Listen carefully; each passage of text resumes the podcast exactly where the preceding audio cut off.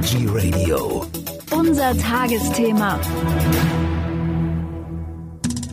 Der folgende Beitrag wird präsentiert von iChock, die vegane Schokolade, die das Zuhören versüßt. Zum Tagesthema begrüßt Sie Michael Kiesewetter. Ich habe jetzt Michael Blasius bei mir von der BKK Provita und wir sprechen über den Ratgeber zu pflanzlicher Ernährung in Krankenhäusern. Herzlich willkommen, Herr Blasius. Hallo, Herr Kiesewetter, schön hier zu sein.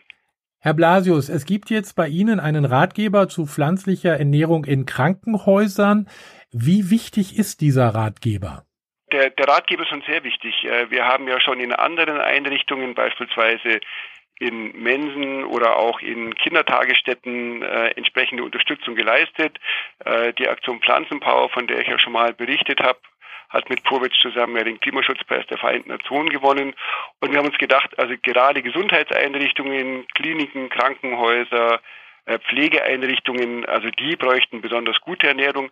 Wir haben da zuerst mal an die Mitarbeitenden gedacht, die da sehr lange ja auch sind und die auch vernünftig verpflegt werden sollen, aber natürlich auch an die Patientinnen und Patienten.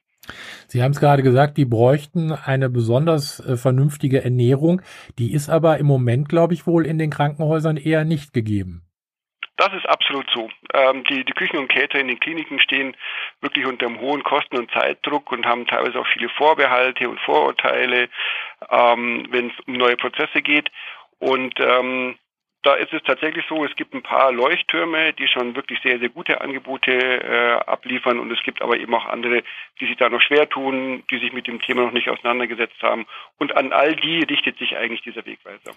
Nun werden ja die äh, Menschen gleich fragen, was kostet uns das denn? Ist das äh, diese Art der Ernährung nicht deutlich teurer? Weil es geht ja da auf alle Fälle immer ums Geld bei dem Krankenhausessen.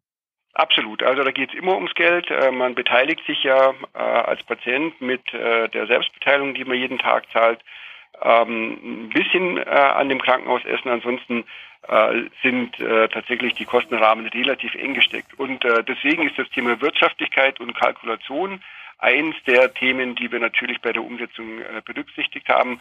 Ähm, das ist einfach so so eine Sache. Ähm, das interessiert die natürlich, aber ähm, Insgesamt ist der, der Leitfaden deswegen in verschiedenen Phasen aufgebaut. Es gibt, glaube ich, und da werden Sie mir zustimmen, sicher noch viel zu tun, bis auch äh, der Letzte mitbekommen hat, dass man über Ernährung ja doch auch eine ganze Menge äh, für seine Krankheiten tun kann.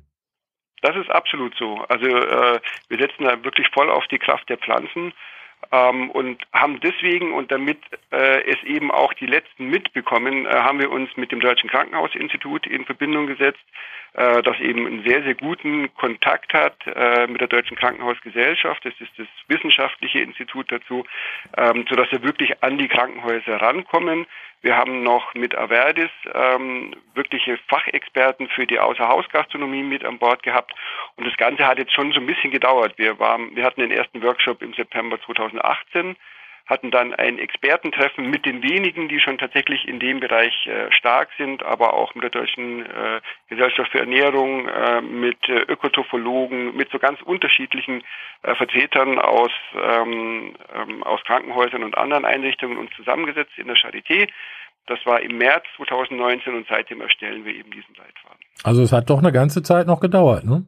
Absolut, der muss ja auch wirklich gut sein. Ähm, wir wissen, äh, dass das Interesse insgesamt an pflanzenbasierter Ernährung deutlich gestiegen ist. Also das haben wir in anderen, in anderen Bereichen auch so, in der gesamten Außerhausgastronomie, ob das jetzt Gaststätten sind, äh, ob das Einrichtungen der Verpflegung jetzt für Mitarbeitende sind. Da haben wir das ja schon äh, wirklich so sehr stark, aber in den Kliniken eben noch weniger. Und deswegen muss es halt ein besonders gutes, ähm, ja, ein besonders guter Leitfaden sein und ähm, auch die Leute da abholen, wo sie gerade sind. Also wie Sie es vorhin gesagt haben, ja, es gibt welche, die, die haben schon angefangen, die haben sich schon Gedanken gemacht und deswegen haben wir eben diese Phasen damit. Sollten Krankenhäuser nicht eigentlich auch so eine gewisse Vorbildfunktion haben? Absolut. Also es geht uns schon auch darum, dass wir auf der einen Seite Entscheider überzeugen, also Geschäftsführungen, Küchenleitungen, ähm, aber dass auf der anderen Seite es auch so ist, ähm, dass ähm, Menschen, die in, in Krankenhäusern sind, das kennenlernen und äh, im besten Fall auch vielleicht äh, zu Hause dann für sich umsetzen. Wo bekomme ich jetzt diesen Ratgeber, wenn ich Interesse habe? Also Sie können ihn bei uns auf der Webseite unter bkk-provita.de Ernährung äh, direkt runterladen. Da gibt es also ein PDF, äh, wo man sich den holen kann. Wir sind gerade in der Drucklegung, das heißt diese Woche, nächste Woche, also jetzt irgendwann in den nächsten Tagen wird es auch Druckversionen geben. Äh, wir werden ähm, äh, nicht nur diesen Leitfaden jetzt unter die Leute bringen, wir werden einen Workshop machen äh, Ende April, am 31. April auch wieder in Berlin, äh, wo Interessenten äh, sich zu dem Thema mit den Experten austauschen werden. Und wir werden die Leitfaden auch auf der Wetschmed, die ja dann am 1. Mai-Wochenende auch in Berlin stattfindet, auch nochmal vorstellen. Also wir sehen schon zu, dass wir jetzt die Interessenten auch mit den Informationen versehen, die sie brauchen. Wenn ich jetzt so eine Druckausgabe dann habe, ist das nicht auch eine gute Idee, dann einfach mal, wenn ich äh, zum Beispiel ins Krankenhaus muss oder jemand im Krankenhaus besuche, da irgendwo mal vorbeizugehen und die da mal dazulassen? Absolut. Also das finde ich eine sehr gute Idee. Also wenn wir von verschiedenen Seiten kommen, einfach sensibilisieren, äh, die, die Akteure im Krankenhaus, äh, die ja entscheiden, welche Speisen und Getränke angeboten werden und auch welche Lebensmittelqualitäten eingekauft werden, einfach dafür zu sensibilisieren, dass ein Bedarf da ist, dann halte ich das für einen sehr, sehr, äh, sehr, sehr guten Weg. Und die bekommen dann eben auch Fakten und Hintergrundwissen äh, auch zu den nicht nur zu den gesundheitlichen, aber auch zu den ökologischen Vorteilen äh, und dann eben diese Umsetzung von der Strategie bis zur internen externen Kommunikation, das muss ja auch intern verkauft werden. Also ich muss jetzt nicht unbedingt in die Küche einbrechen, aber mal ein kleiner Spaziergang zur Verwaltung in dem äh, zuständigen Krankenhaus würde ja dann auch reichen. Wäre eine prima Idee. Also da geben wir gerne welche raus. Michael Blasius von der BKK Provita. Ich bedanke mich bei Ihnen ganz herzlich für diese Informationen, wünsche weiterhin viel Erfolg für den Wegweiser für Krankenhäuser und andere Gesundheitseinrichtungen. Und ich würde sagen, nach dem nächsten äh, Workshop in Berlin hören wir dann einfach nochmal voneinander. Vielen Dank. Herr Kiesewetter, ich freue mich drauf. Schönen Tag. Tschüss.